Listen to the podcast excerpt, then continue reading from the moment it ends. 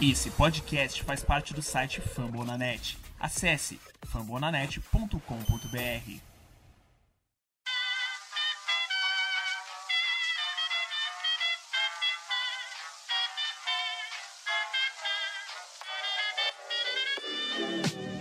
Mais uma rebatida forte. E ela tá fora daqui! Uau!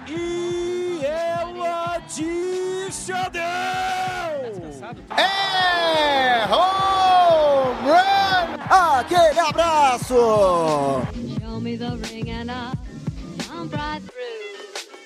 E aí galera do beisebol, tudo bem? Como é que vocês estão? Começando a partir de agora, episódio 94 do meu, do seu, do nosso Rebatida Podcast, o podcast oficial da plataforma Fambonanet para falar da Major League Baseball. Estamos gravando isso no dia 11 de julho, é um domingão, já madrugada quase de segunda-feira e estamos oficialmente no All-Star Break. O All-Star Break é o Midsummer Class, é um momento onde os times têm aí seus 4, 5 dias de folga, os melhores jogadores na teoria vão jogar um amistosão, cada um defendendo a sua liga. Houve um tempo que esse jogo definia o mando de campo da World Series, o que deixava a coisa até certo ponto injusta e historicamente, desde que eu sou torcedor, All-Star Game é motivo de dor, né? A American League tem um retrospecto nos últimos 30 anos muito maior do que a National League, e aí, é, confesso para vocês, tem até um bode.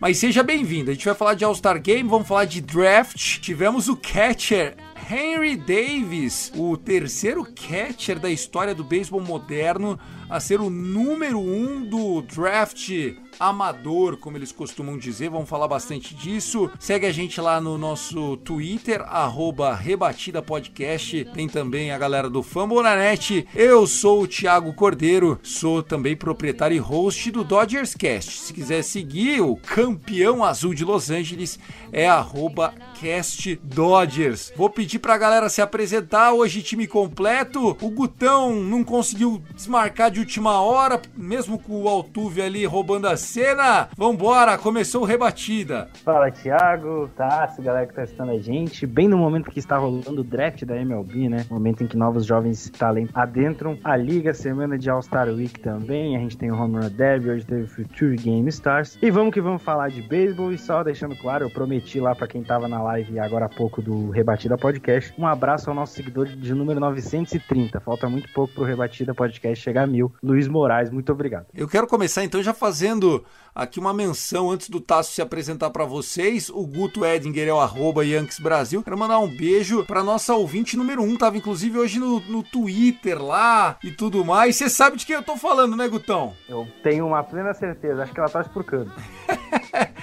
É isso mesmo, fazendo campanha e tudo mais. Um beijo. Tá assim, ó, vai você, meu querido. Fala Thiago, fala Guto, estamos começando mais um Rebatida Podcast. Um abraço também para essa torcedora do Campos, que ninguém sabe quem é, né? Nossa, nossa ouvinte número um do Rebatida Podcast, Lilian. Lilian, um abraço. Tava com a gente lá, acompanhou a gente, ficou com a gente nessa maratona do, desse primeiro dia do, do draft da MLB, né? A gente tá virado aqui, minha gente. A gente tá gravando esse Rebatida aqui. Quantas horas no ar? Já tá assim, ó. Pô, desde as sete estamos no ar. Então eu e o Gutão tá aqui na base do café, irmão. Que isso, vocês são brabo demais. É isso, pessoal. Hoje, o episódio 94 com Tássio Falcão, o arroba Texas Rangers Bra, Guto Edinger, o arroba Yankees Brasil e eu sou o arroba Cast Dodgers. Li, um beijo pra você, obrigado pelo apoio, fazendo campanha na rede social pra gente aumentar seguidor. É isso, a mulherada também na audiência. O episódio vai falar então de draft, All-Star Game, vamos comentar no primeiro bloco sobre o Home Run Derby, que isso sim é briga de cachorro grande. E claro, a gente chega na edição de Luke Zanganelli, valeu Luke, obrigado.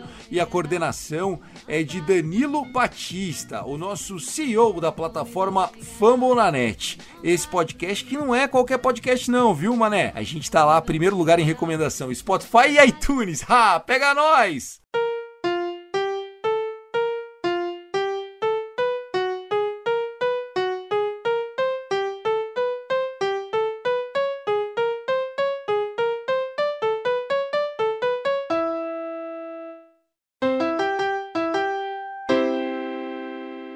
Fala galera, beleza? Então, só deixando o cantinho do recado aqui, avisando que a gente fez um mock draft, já acertou duas escolhas de 98 que já saíram. A gente acertou o Max Muncy, que foi pro Oakland Athletics, segundo Max Muncy indo aí pro, pra Oakland. O primeiro foi chutado e depois o resto da história lá em Los Angeles. E também a gente assinou, a gente acertou o, o terceira base que foi para o Chicago White Sox, o Colson Montgomery, de Salt Ride High School. Então aí duas escolhas que a gente acertou no nosso mock draft. Lembrando que tá lá no Fambonanet, onde você acha bastante material também, não só em áudio, mas em texto. Legal demais. A gente quer sempre destacar aqui que o Fambonanet é uma plataforma de conteúdos de esportes americanos em português. Só de podcast chegou a marca de 60. São pessoas que fazem isso, muitos jornalistas, muitos estudantes de jornalismo, muitos apaixonados, aficionados que querem que você consuma conteúdos de esportes que você ama em português. Então dá essa chance para nós.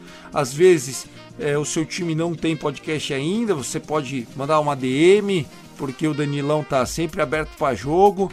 E a gente tem o case, inclusive, do Guilherme. O Gui tem 14 anos e é o host do Angels Cast, do Los Angeles Angels.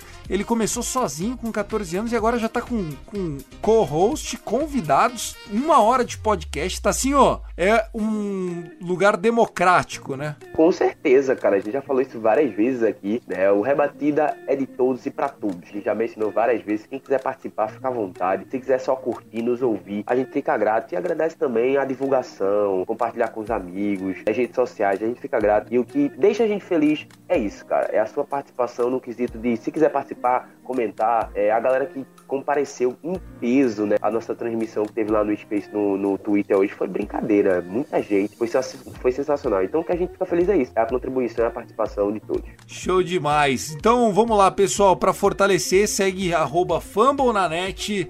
E agora sim, vamos nessa, Luke!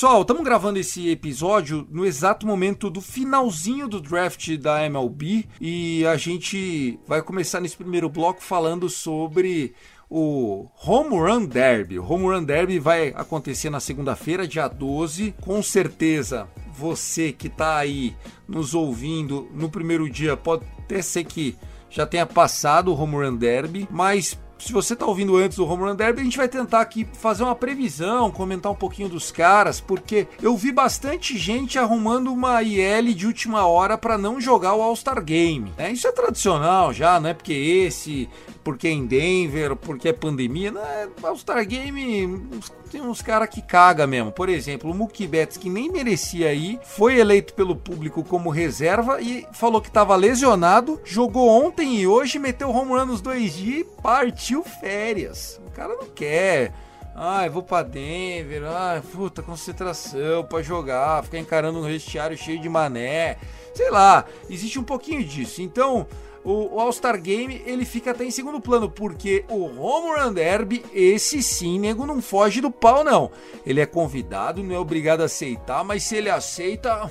Hum, agora chegou minha vez, né, Tassio? Com certeza, cara. Muitos jogadores, a gente vê até jogadores se candidatarem, né? Enquanto alguns é, também negam o Home Run Derby, né? A gente também tem que falar a verdade, né? Tem gente que também não quer jogar Home Run Derby. É, Tati Júnior negou participar esse ano, ele disse que deixa para uma próxima. O próprio Vladizinho, que todo mundo ama nessa liga e queria novamente ver ele, mas depois que aconteceu dele meter 91 home runs é, no derby de 2019 e não vencer, né, que torna isso um pouco injusto, né, os matchups, do que o método antigo. O método antigo era onde quem fizesse mais home runs vencia. Então, se fosse no método antigo, o Vlad Jr. teria ficado com o troféu se não fosse essa, essa, esse módulo novo que é o dos matchups. Mas alguns jogadores se candidatam, né? Que falam, eu quero ir, né? Como foi o caso do Yermir Mercedes, né? Que falou, ah, eu quero ir, eu sei bater home runs, eu vou lá e fazer acontecer.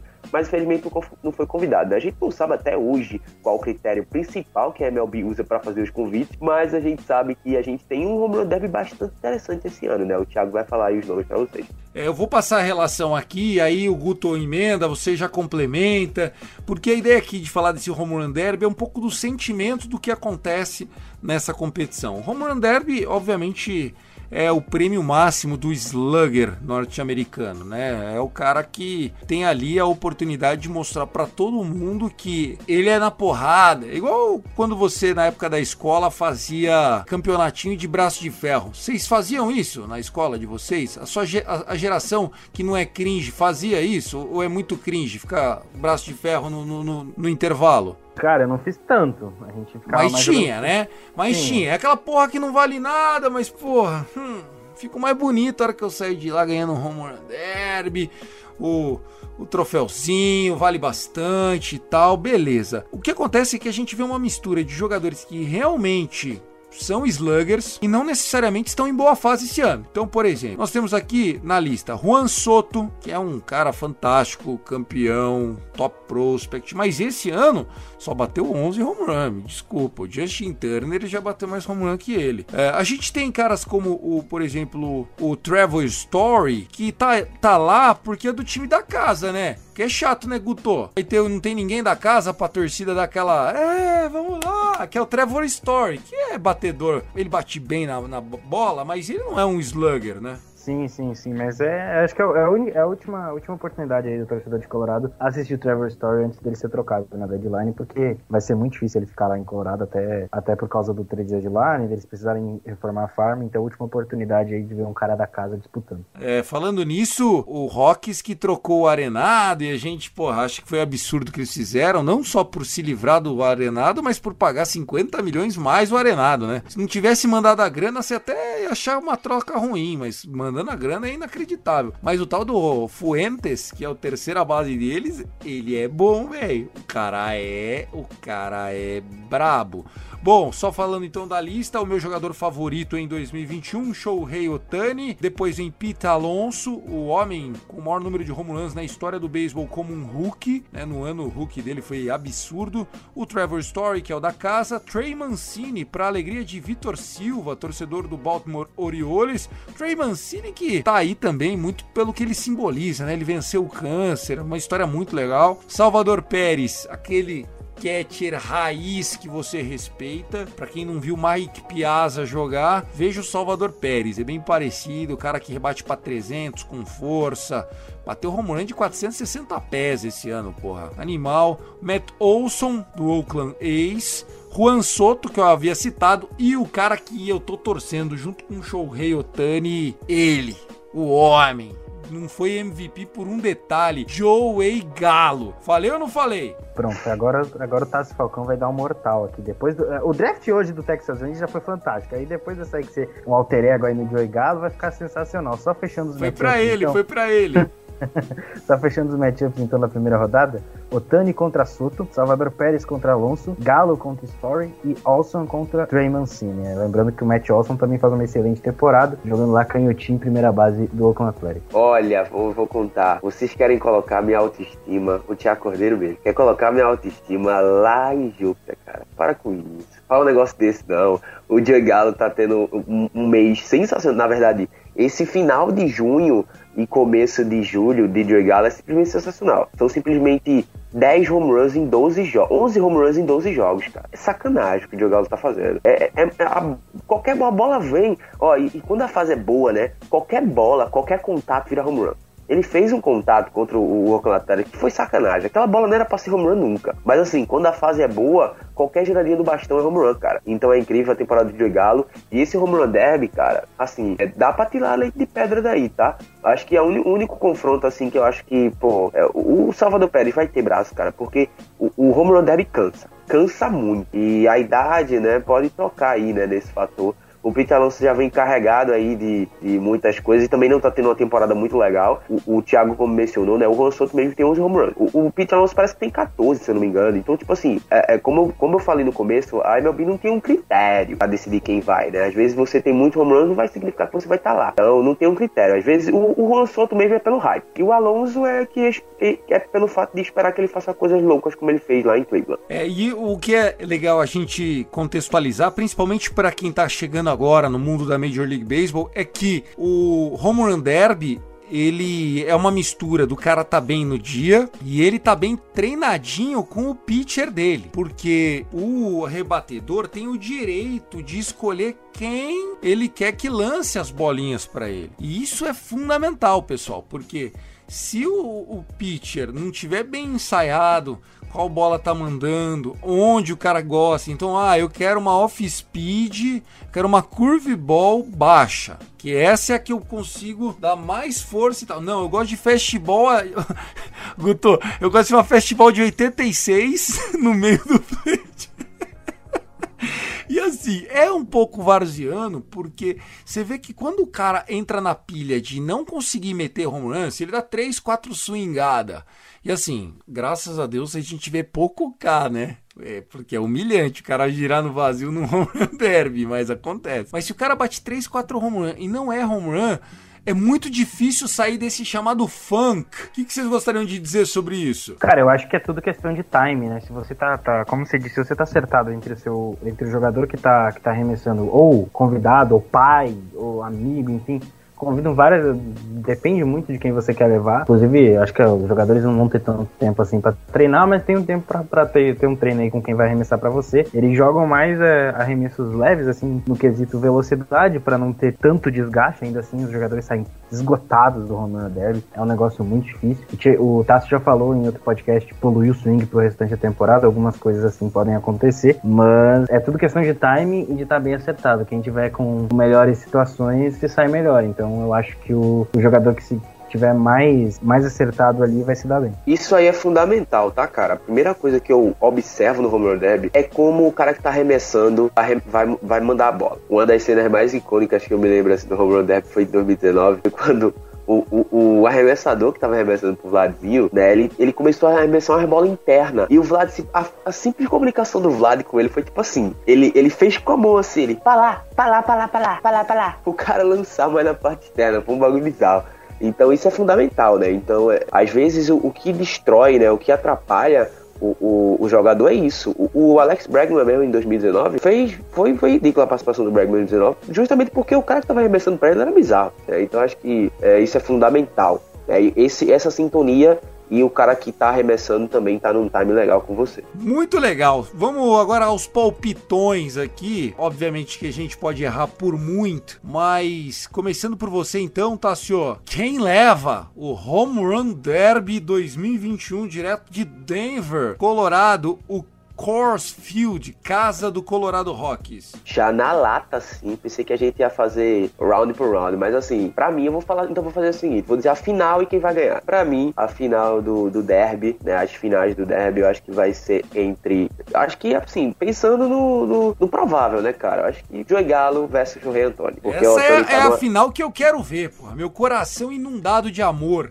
o Otani tá numa chave e o Galo tá na outra. Então tem tudo para essa final acontecer entre Shohei Otani e Galo. E quem, pra mim, quem vai vencer, eu acho que é o Otani. Acho que o Galo não vai vencer o Otani, mas vamos ver. Eu acho que o Otani vai levar também. Eu acho que ele vai levar também. E pode ser que ele, por conta do Home Run Derby, não, não arremesse no dia seguinte, tá, pessoal? Tô dando aqui meu bold prediction. Você, Guto. Cara, é difícil não escolher o Otani, velho. É difícil porque é o hype. Todo mundo quer ver o Otani ganhar o Home Run Derby. Eu acho que tem tudo pra ele ganhar um home run derby, mas eu vou fazer uma escolha ousada. Eu vou fazer uma escolha diferente para não ficar na mesmice. Vai fazer merda. Exato. Vou de Matt Olson, primeira base do Oakland Athletics. Nossa, que sem graça. Que isso? Nossa, jura?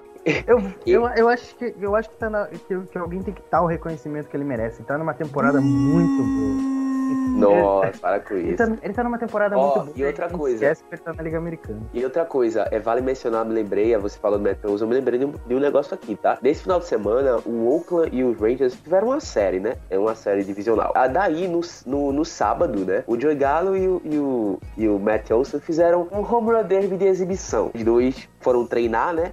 e fizeram um home run derby de exibição, né? E esse confronto pode acontecer nas semifinais, né? Já tá definido aí a, a, o chaveamento? É, o chaveamento já, tá, de, já. tá definido. Pô, então o, achem o... aí, cantem essa bola aí, meu. Salvador Pérez contra Pete Alonso, Trey Mancini contra Matt Olson, Joey Galo contra Trevor Story, né? Então, se o Joey Galo passar do Trevor Não, então Story... vamos, vamos round a round, eu não sabia. É, no, no primeiro round, no primeiro round, na chave do lado de cá, o Joey Gallo vai enfrentar o Trevor Story o da casa. Já era barbada, galão da massa. E o, e o Matt Olsen vai enfrentar o Trey Mancini desse lado. E do lado, e do lado de lá, Pete Alonso vai enfrentar o Salvador Pérez e o Otani vai enfrentar o Soto. É, Pete esse Alonso leva e o Shohei Otani leva. Agora, Matt Olson contra Galo, se o Galo tremer, é a discussão que a gente tá fazendo aqui no Rebatida de hoje. Bom, tá certo. Justamente, justamente o que eu ia informar agora. Teve esse, esse confronto de exibição, né? Que pode ser uma possível semifinal, né? Do Home Run Derby. E nesse, nesse confronto de, de exibição entre Joey Gallo e, e Matt Olsen nos treinamentos no sábado, o Joey Gallo venceu. É, eu acho que o Joey Galo tá numa fase espetacular. Ele tá com 23 home run no ano, só que ele virou o mês de, de maio, ele tinha, sei lá, uns 7. Aí eu dropei ele no Fantasy, rapaz, maluco, eu, eu, mereço uma estátua na frente do Globe Life Field. Tem alguma graça desse time atualmente é ver Adolis e Galo cada dia um, quando não é os dois no mesmo jogo. O time não ganha, mas eles divertem a torcida. Bom, rapaziada, é isso. O Home Run Derby era o primeiro assunto. Que mais que nós vamos abordar aqui no nosso podcast 94? Deixa eu ver. Tem a pautinha aí, Gutão? Chama o próximo assunto que tá marcado.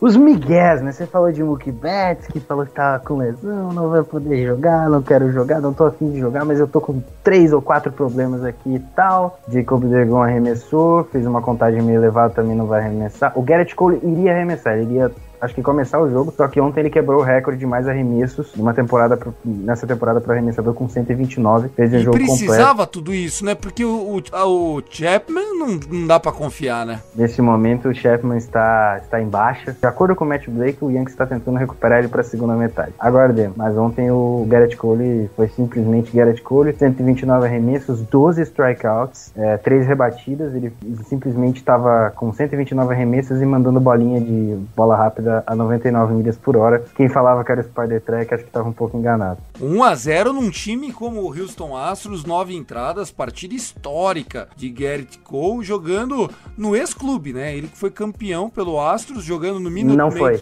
Campeão não. Ele jogou em 2018 e 2019. O foi campeão em 2017. Ah, ele não tava no time campeão? Não, ele chegou no ano seguinte via troca. Isso porque foi Mas- contra o meu Dodgers, né? Imagina se não fosse. Mas enfim, inclusive a gente não sofreu corrida nos dois primeiros jogos da série.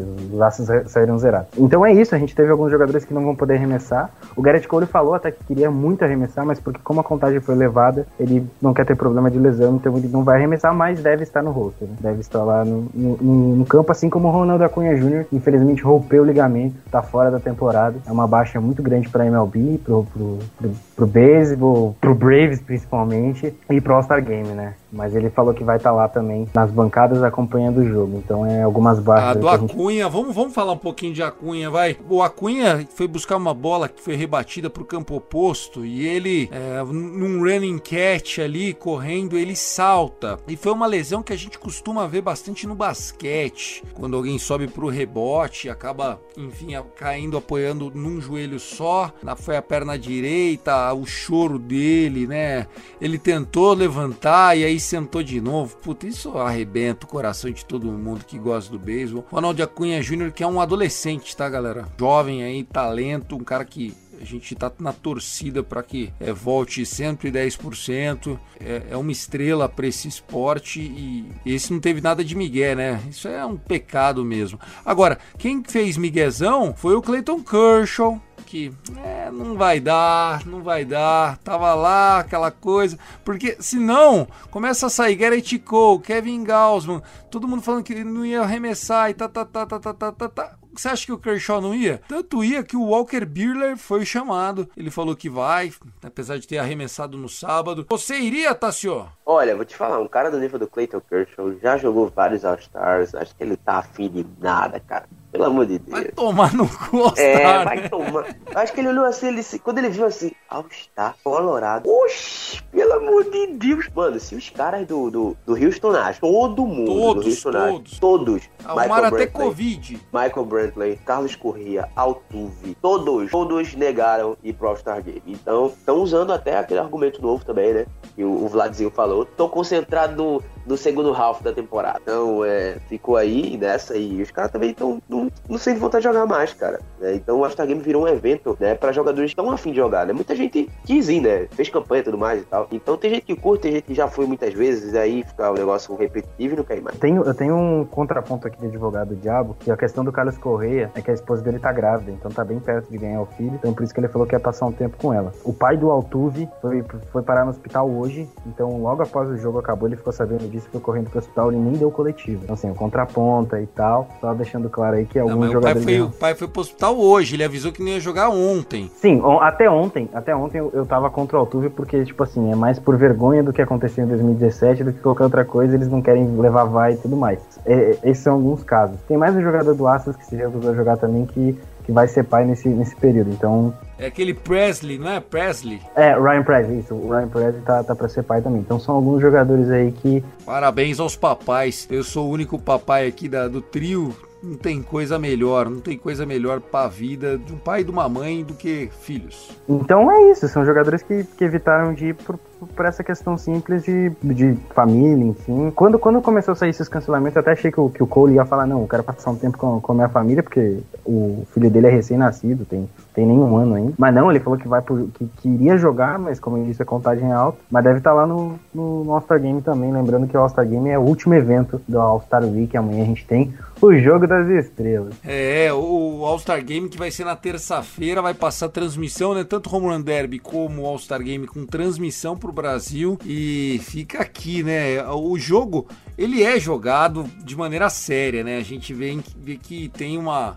Os pitchers são muito bons, quem entra lá não quer passar vergonha. Quem que seria o favorito aí? Quem que vocês acham que leva? American League ou National League pra gente encerrar o primeiro bloco? Vou ficar com a Liga Americana. Acho que o time da Liga Americana é um pouco mais equilibrado e a gente tem um, uns caras com mais potência no lado da Liga Americana. Acho que pode fazer diferença aí nesse, nesse, nesse jogo jogado. Mas, assim, eu coloquei hoje que o Future Stars ia pro, pra Liga Americana, né? A Liga Americana tomou uma surra. Foram seis ou sete corridas aí. Enfim, o Tassi tá de prova é, e o line-up da Liga Americana era muito melhor que o line-up da Liga, da Liga Nacional, mas a Liga Nacional tinha melhores arremessadores. Então isso pode ser aí um, um fator decisivo. Mas eu vou ficar com a Liga Americana. É, e no caso do, do de, de terça-feira, cara, eu acho que o, os arremessadores da Liga Americana são melhores, mas os rebatedores da Liga Nacional são melhores que da Liga Americana. Então, eu acho que vai ser nesse barulho aí, mas eu acho que eu vou contra hoje, tá? É, geralmente, como é uma freguesia já da Liga, da Liga Americana vencendo a Nacional,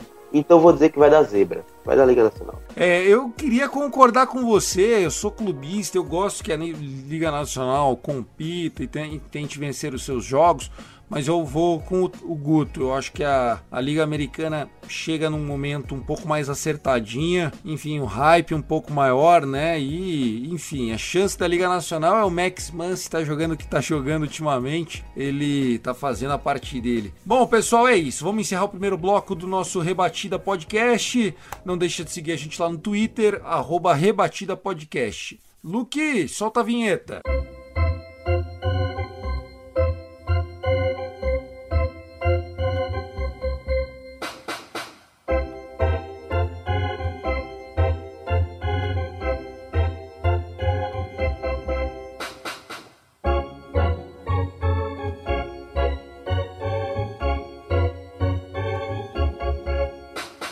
Começando o segundo bloco do seu podcast favorito para falar de beisebol. Aliás, recomende o Rebatida no seu grupo de WhatsApp, dos amigos, galera que curte esportes americanos, manda lá. Eu tenho ouvido feedbacks muito positivos, não só dos episódios de final de semana, né, que são publicados na segunda-feira, como os podcasts de final de semana do, da outra, né, que são gravados na quinta e publicados na sexta, ou às vezes até mesmo no sábado. Todo mundo falando do alto nível da conversa, da discussão, é, da maneira que a Luke edita os podcasts. Então dá essa chance pra gente, recomenda pro coleguinha, a gente vai ficar muito feliz.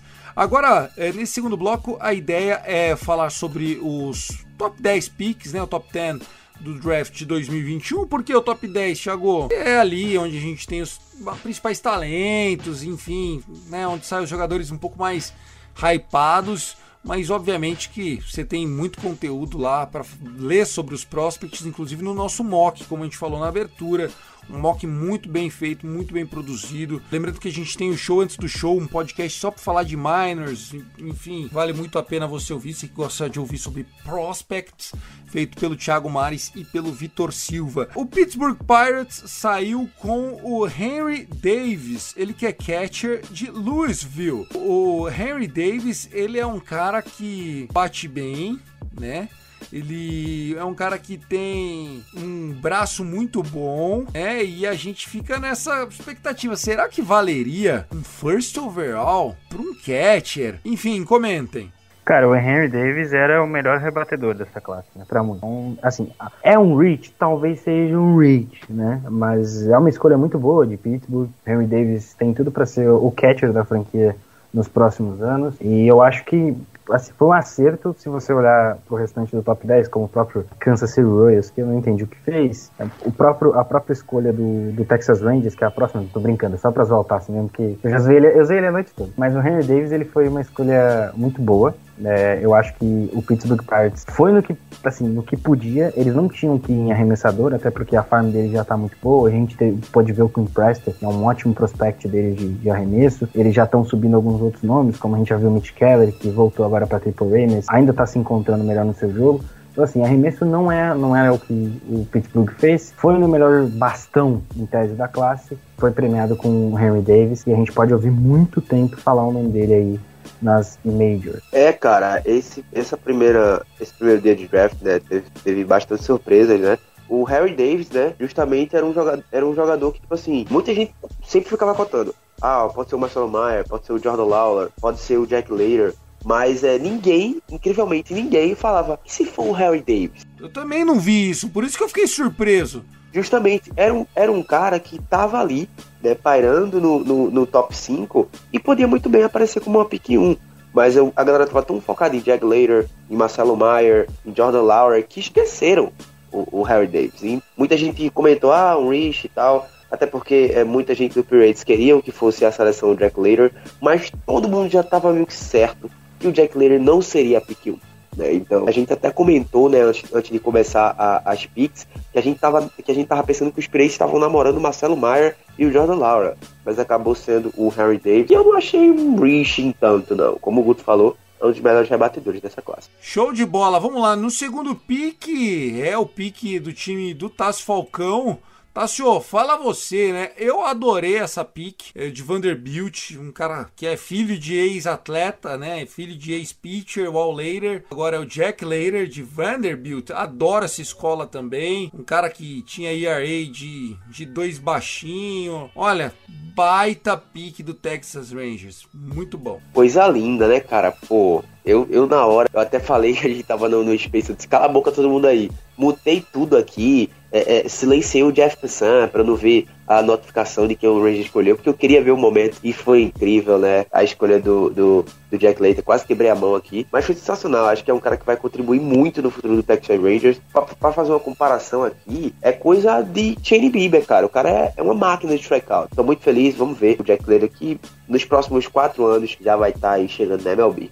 Eu acho que até antes, viu? Quatro anos não, não vai. Com o hype que ele tem não vai. Guto, alguma coisa a dizer sobre Jack Later? O, o, o, produto de Vanderbilt? Assim, antes, de, antes dessa temporada começar, a bola de curva dele era excepcional. Agora o principal arremesso dele é a bola rápida, mas ele tem esses dois arremessos muito, muito polidos. Um cara que, como o Tassi já falou, é um senhor strikeout, né? Nascido em 2000, então é dessa nova era. Cara, não tem muito o que falar, ele fez uma temporada incrível, desbancou com o Rocker, que é o companheiro de equipe dele que, que foi lá parar lá no Queens. Escolha incrível, ótimo ótimo, ótimo, ótimo nome. Para mim, o Texas Rangers acertou demais. E os times fiquem de olho, né? Porque quando ele virar free agent, você vai poder trazer ele para sua equipe, porque ele não deve ficar em Texas muito tempo, não. é a franquia garçom, né? Prepara lá para servir os outros. Vamos lá, no terceiro pick, cara, eu não acreditei. Achei que foi um reach grande, mas obviamente que deve ter muito talento envolvido. Foi mais um pitcher, um pitcher direto de Heritage Hall High School, ou que, meu Deus do céu, dos últimos dois anos a gente não teve nenhum pitcher do high school no top 5. E ele saiu no terceiro. Detroit Tigers fazendo coisas de Detroit Tigers? Eu vou falar só uma coisa, o ERA dele foi de 0.13. Não, eu não estou mentindo. Ele teve 122 strikeouts e 5 walks em 51 entradas e dois terços arremessados. Tá brincando, 122 em 51K com 0,3 0.3 de ERA? 0.3, isso aí. 0.3. Meu Deus do céu! E outra coisa, não é um, um, um cara de high school normal, não, tá? Até porque ele também era classificado, né? Pra, pra um, um, jogador de high school, né? Que geralmente são classificados bem atrás no ranking, o, o Jackson Jump é, tava em sétimo, cara, no ranking. É um dos números mais altos, né? Pra um jogador de college alcançar, de high school alcançar. Jackson Joby, ele é filho do Brandit Joby, que joga PJ até hoje. O Brandit. O Brandit sempre foi ruimzão. Se ele for melhor que o pai dele, já, já é lucro para ele. Tá aí, eu não imaginava. Tá, ele tava cotado para sair no, do Tigers ou pegou a galera de surpresa? Como é que, como é que foi a reação disso aí? A gente, assim, na hora a gente achou até um não tão alto, né? Mas esses caras que são de top 10, a gente sempre acha que, que deve sair por esse, por esse valor mesmo. Foi um pouco mais alto do que esperado, ele era cotado para top 7, mas a escolha é muito boa e ele é de 2002. Então o Tigers não tem pressa para nada, dá para desenvolver tranquilamente o garoto. E, cara, é uma máquina, assim. Bola de curva dele também muito, muito boa. Pin rate dele é coisa, coisa de maluco, coisa de elite mesmo. O moleque é realmente muito bom. É, e outra, olha só que legal, né? O, o, Joby, ele jogava de shortstop também no, no, no, campeonato dele interclasses. E ele levou o time dele para o Championship, jogando também de shortstop. O cara é o ace shortstop. Meu Deus, que ball player. Já gostei desse cara. O, alô, Andrew Friedman, anota esse nome aí. Jackson Joby, vamos atrás. Ó, Boston Red Sox pegando o quarto pique, né? Isso, obviamente, ah, por que, que o Boston tá tão alto? Porque o ano passado o Boston foi isso de tão ruim. Pegou um cara que tava super bem cotado, também do high school, né? Mas position players do high school já são mais normais, saírem um pouco mais alto. É um shortstop grandão. Ele tem o tamanho do. Parece era um Judge lá, Guto, grandão, mas joga de shortstop. Aí eu fui ver uma comparação. No ataque é o Cano e na defesa é o Brandon Crawford. Porra, o cara é uma máquina, uma besta enjaulada, com ódio e vence. Ele é fantástico, ele é cotado pra ser pick 1, que é de Astor Lake High School, Califórnia. Cara, não tem muito o que falar aí, o 2002 também, outro, outro jogador que o, o, o, Boston Red Sox tem uma coisa muito boa, né, nessa escolha. Primeiro eles podem ou, ou, tra, ou trabalhar ele, ou modificar ele talvez pra segunda base, não sei, eles que tem o Alexander Bowie, ou usar numa futura troca também, mas o Marcelo Maier é fantástico, é uma escolha muito boa, sólida demais, jogador muito completo, que a gente brinca, a gente fala muito das cinco ferramentas do beisebol. Ele tem todas. É, é, assim, o Boston Red Sox ganhou muito aqui com, com o Marcelo Maia, que muita gente falava que talvez o Jack Leiter cairia e o Red Sox fosse nele, mas não sobrou o Marcelo Maia, o Red Sox puxou o gatilho, excelente escolha. Eu acho até que não tinha como escolher outro, né, Guto? Não, não tinha. Nessa altura do campeonato não tinha. Porque eu acho, por exemplo, eu penso pro Detroit Tigers passar um cara como esse, cara. Porque assim, olhando para esse draft, eu olhava para três caras o Kuma Rocker, que saiu, a gente vai falar dele lá atrás, o, o Leiter, que foi pro, pro Rangers, e o Marcel, Marcelo Maier, que era o cara que falava, nossa, mano, esse cara joga igual o A-Rod. Compararam ele com o A-Rod. Eu falei, porra, compara, quando te comparo com o Alex Rodrigues, amigão, é que você é muito fenômeno. Então, porra, ó, problemas aí pra divisão leste da Liga Americana pros próximos anos, né? É, vamos ver se eles vão usar, né? Tem essa questão de usar ou não o jogador, ou talvez modificar e talvez ele perca um pouco do que tinha, mas ele é fantástico, a escolha foi fantástica, o Red Sox mandou bem demais. Eu acho que vai acabar sendo usado o Xander Bogart, deve ficar no time os próximos 4, 5 anos, então se ele subir, vai subir ou com calma igual o Vander Franco, né, aquele excesso de zelo, ou vão jogar o moleque pra segunda base, terceira base, né, porque o Devers, enfim, não é um cara a longo prazo, pelo menos eu não vejo assim o Rafael Devers. Você, Guto, Guto não, Tassio, quer comentar alguma coisa do Marcelo Meyer? Boa escolha do Red Sox, tá? Eu gosto do Marcelo Maia, é um dos jogadores que, pra mim, meu top 3 desse draft é o Jack Later, o Marcelo Maia e o Jordan Lawler. Pra mim, velho, jogador uma, uma, boa escolha e sobrou barato, tá, pro Red Sox, porque o Marcelo Maia podia sair até antes, tá? Então acho que saiu barato, saiu, saiu bom pro, pro Sox e foi uma boa escolha, cara. Uma boa escolha. Eu acho que eu acho que não vai nem precisar modificar tanto ele, sabe? Eu acho que vai chegar o momento logo mais do menino Bogart segurar as, as, as chuteiras, cara. E o menino vem pronto nos próximos quatro anos para substituir o Bogart. Vamos lá, quinto pique. Antes de saber a opinião de vocês, quero que vocês contem o que o Vitor Silva falou lá no Space do Twitter quando o Baltimore Orioles pegou de Sam Houston State o Colton Coulser Centerfield. É, assim, né? A gente, a gente falou que talvez poderia ter sido um pouco de reach e tal. Ele falou que já estava meio vacinado, que poderia ser uma das escolhas prováveis. É, não é uma escolha ruim, mas é um cara sólido. Ele não salta os olhos, não é um cara. Ó, oh, mas ele estava cotado para sair no top 10 mesmo, saiu aqui na 5. É um cara muito interessante, com algumas, com, com algumas coisas interessantes. E com algumas coisas que podem saltar podem ficar um pouco mais de olho. Ele já jogou de terceira base, né, no ano de freshman dele lá em São, em São Houston, do, no Texas. Não é uma escolha que você vai lá falar, ah, mas é um cara sólido que pode produzir. É, não é o franchise player, mas é um cara que pode ajudar bastante aí o, o time de, de, de, Baltimore nos próximos anos. Eu achei que eles iam pegar o que a gente vai falar daqui a pouco. Você, Tassio? Na hora o, o, o Vitão, ele ficou meio, meio. Não deu pra interpretar se ele ficou meio abalado, se ele ficou meio feliz. Mas ele, ele disse que era um, um, uma boa pique, né? Até porque o, o garoto Calton, ele tem bom desempenho, né? Como o Guto mencionou, né? Ele é um cara que que faz o, faz o, o, principal, né? Defensivamente, também ofensivamente, e ele é ok. Então acho que é uma escolha boa, né? E também era top 10 do ranking, então foi uma boa escolha do Baltimore. Legal. É, eu achei que eles iam escolher o cara que saiu na sexta posição do draft, o Jordan Lawler. O Jordan Lawler era super hypado no, no board do Kyle McDaniels da ESPN. Ele já era para ele ter saído no ano passado, né? É, já era um cara que, enfim, ele esperou mais um aninho ali no, no high school, muito novo, shortstop, e foi pro Arizona Diamondbacks, Jordan Lawler. Sensacional. Ele caiu um pouquinho aqui por questão de dinheiro, tá? É, ele tava querendo um bônus um pouquinho mais alto, assim como outros jogadores que caíram mais, assim, Ty Maiden, por exemplo, saiu agora há pouco e dizem as más línguas aí que ele tava querendo mais grana. Mas o Jordan Lawler é um desses casos, jogador muito parecido com o Bob Wiff Jr., que hoje é o prospecto número 1 um da Major League Baseball. Ele era o número 2, o Vander Franco subiu.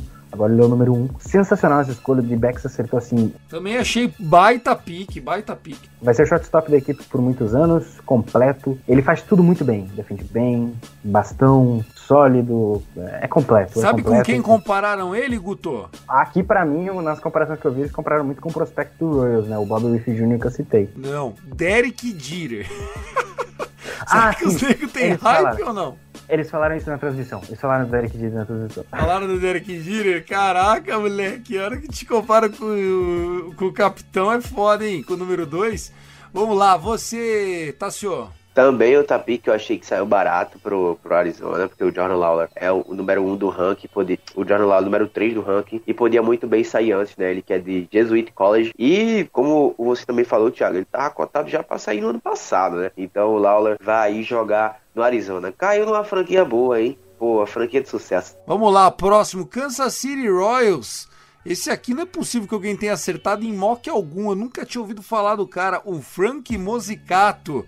É um pitcher canhoto. Ele também vem do high school, vem da região de Boston, Nova Inglaterra. Dizem inclusive que aqui o, o Royals tava todo mundo crente que ele ia pegar o Kuma Rocker. E aí já começou aquela queda. Ué, o que tá acontecendo com o Kuma Rocker? Descobriram lesão? Pegaram ele fumando maconha? O que aconteceu? Cara, Rich, é só isso que eu tenho pra dizer sobre a escolha do Musicato. Ele é atlético, a bola de curva dele é muito bom, todos os principais arremessos dele são off-speed. É Rich, né? Um cara que era cotado pra ser, pra ser draftado amanhã, foi puxado aqui pelo Royals. Não entendi muito bem a escolha, mas tá aí. Tá aí, você, Tassio. O que, que falaram lá no Space do Twitter? Só comentários positivos em relação a essa escolha do Kansas City Royals, pelo amor de Deus. Né? Mas assim, é comum, né? Essas escolhas de jogadores assim, de fundo, de, de principalmente do América Baseball, né? Em relação ao ranking. É, mas assim, num top 10, cara, desculpa, não, não faz sentido, né? Você draftar um jogador é, da classe do, do Frank Mosicato no top 10, cara. Então não entendia do Kansas City e não sei porquê. Eu acho que certeza que se o Kansas City não trafita o, o Frank Mosicato agora, o Angels que, que pegou um pitcher também, e o Kumaroka e o, e o Nets e o Mets que pegaram um pitcher também da décima, não iriam escolher o Mosicato. Pelo amor de Deus, cara. Também acho que não. Também acho que não. E acho que é, é aquilo. Será que a, o fator grana começa a pesar, né? Bom, vamos pegar um cara que vai cobrar menos É isso que você falou, Guto? Quando você fala em dinheiro, pode entrar esse exemplo do Mosicato? Pode, pode, porque daí você, coloca aquela, aqueles jogadores mais abaixo do radar, né? Que até o Vitor Silva comentou hoje no, no nosso no Space que os, que os times vão em jogadores menos, menos no radar assim para economizar mesmo, mas que atendem às características mais ou menos que o jogador que o time quer. O Mosicato pode ser esse exemplo. É, então tá aí. Boa, boa análise aí feita por você. Vamos falar agora do Colorado Rockies. Sim, porque se eles não contratam ninguém, pelo menos eles têm o direito de draftar alguém. Pegaram um center field, Benny Montgomery. Montgomery é um nome irlandês muito tradicional, principalmente nos anos 70, 80, 90. O Montgomery era mais famoso. Fazia tempo que eu não via um Montgomery na MLB e tá aí um pique de Redland, Pennsylvania High School. Rapaz, a molecada foi a forra, hein? E é um center field. Eles já tinham pego um outfielder no ano passado, né? Eles pegaram aquele Zach Vin e agora pegaram outro outfield. E os caras bons do time deles lá, dois estão no outfield, o tal do Tapia e o Blackmon. Sei lá o que eles estão pensando da vida, viu? Acho que faz para irritar a Ana Luiz e a galera. Sensacional. Sabe o que eu? Essa, essa é uma das minhas picks favoritas do draft. Ele é cotado top 15. Eu colo... No mock draft que a gente fez, eu consegui draftar ele com o Yankees. Era um cara que eu olhei muita coisa dele. Ele é sensacional. Ele é um defensor nato. O braço dele é muito bom. Assim, ele da defesa é, fantástico. Precisa melhorar um pouquinho no bastão, mas assim, quando ele chega em base, ele não é um cara tanto, tanto de potência, mas é um cara de contato. Quando ele chega em base, é um inferno pro pitcher. Também é muito bom correndo base, roubando base. Uma ótima escolha do Colorado Rockies, sinceramente. Acho que foi um acerto muito grande para a franquia. Esse cara pode, se bem desenvolvido, pode virar um grande center field no futuro. Me agradei também, tá? Até mencionei isso no Space na hora que a gente tava lá. Eu me agradei da escolha do, do, do Colorado, o Benny Montgomery, que não é o fato do, do Mosicato, por exemplo. E o, o, o, Colorado não escolhe o Montgomery, possivelmente a próxima equipe que fosse pegar um outfield ia pegar o cara. Né? A próxima equipe que pegou o outfield na 15 posição foi o Milwaukee, que pegou o South Frelly. Então, é um jogador muito bom, gostei da escolha do, do, da equipe do Colorado Rock. Vamos lá, o pique de número 9 é o Sam Beckman, de Miami, Ohio, né? Não a Miami na Flórida. Miami, Ohio, um right-handed pitcher, é um dos caras que jogavam a melhor fastball. O pessoal tava falando muito do Batman, que ele era nego bichão mesmo tinha ERA abaixo de 2, muito mais caro que inning pitch, nego que, enfim, não é tão grandão, mas também não é, não é filé de borboleta. O que, que vocês têm a dizer? É, o IP dele chegou na casa dos 0.77, né, como você falou da fastball, atinge entre 94 e 97 milhas por hora, e ele é um cara que tem 6'1, né, de altura, 6, 6 pés, 6'1 pés. Cara, é muito bom jogador, assim, é uma pick sólida, pra mim, é isso que tem que ver sobre o Rangers, não foi uma escolha ruim, muito pelo contrário, mas é um cara que já tá... Mas um... era pra ser o Kuma Rocker aqui, né, não era? Eu também acho, eu também acho que era o Kuma Rocker, porém, o Kuma Rocker, que é o, a nossa próxima fala, a gente vai falar um pouquinho mais dele depois, mas o Beckman, cara, ele, ele assim, ele vai ser desenvolvido um,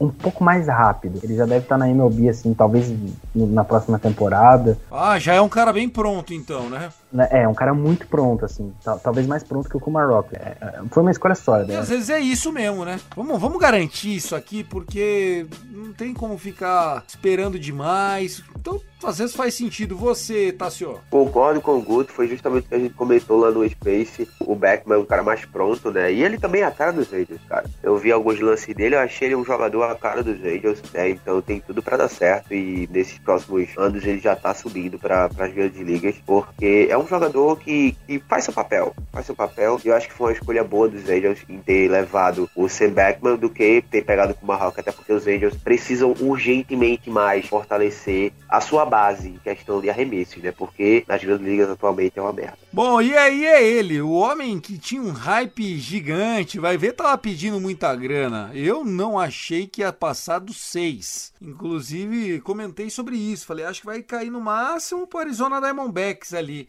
Mas não, Kuma Rocker, o Mets adora um pitcher com hype, né? E já tem na sua história recente bons nomes, enfim. Apesar de não conseguir ter êxito, é um time que, que consegue ter bons prospectos de arremessadores. Kuma Rocker chega mais uma vez aí um cara de Vanderbilt, Vanderbilt que é um dos melhores locais para se aprimorar os talentos. Os próprios jogadores de high school, quando optam pelos invites dos colleges, escolhem Vanderbilt e ele, né, vamos dizer assim. Ele levou a World Series do college quando ele era calor em 2019.